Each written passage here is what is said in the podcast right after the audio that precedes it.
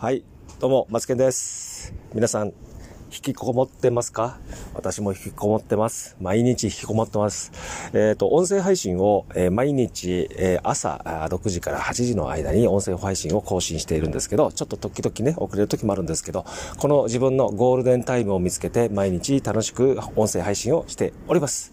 えで、今日のタイトルは、音声配信をしたらね、え元気になりましたというタイトルなんですけど、皆さんいかがですかね？え引きこもっていると人に会う機会も、え極端にね、前ほど少なくなったと思いますし、交流する時間もですね、えツールとかで交流するっていうことが圧倒的に増えているんではないかなと思います。私もね、その一人なんですけど、えっ、と、声を出すっていうことが普段、えー、極端に少なくなったので、私もこの音声配信と、で、YouTube で声を出すように、えしてたんですけど、さらに、えこの時期になって音声配信と、えいうことをすることによって、えとても気持ちが、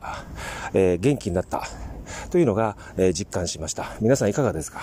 声を出すことってとても大事ですよね。で、私もね、筋トレとかトレーニングとかしてるとかしてるんですけど、その理由はね、やっぱり体を鍛えたいからっていうことももちろんあるんですけども、健康っていうのはもちろん当然そうなんですけど、えっとね、体を鍛えると声が出やすいんですよね。で、これ発見しました。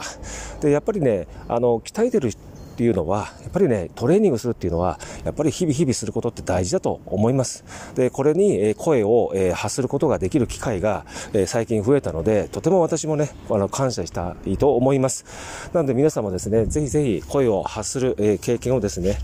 今されてると思うんですけど、どんどんどんどんしていければと思います。ということで今日の放送は、えー、スタンド FM 音声配信をすることによって元気ができ、元気が、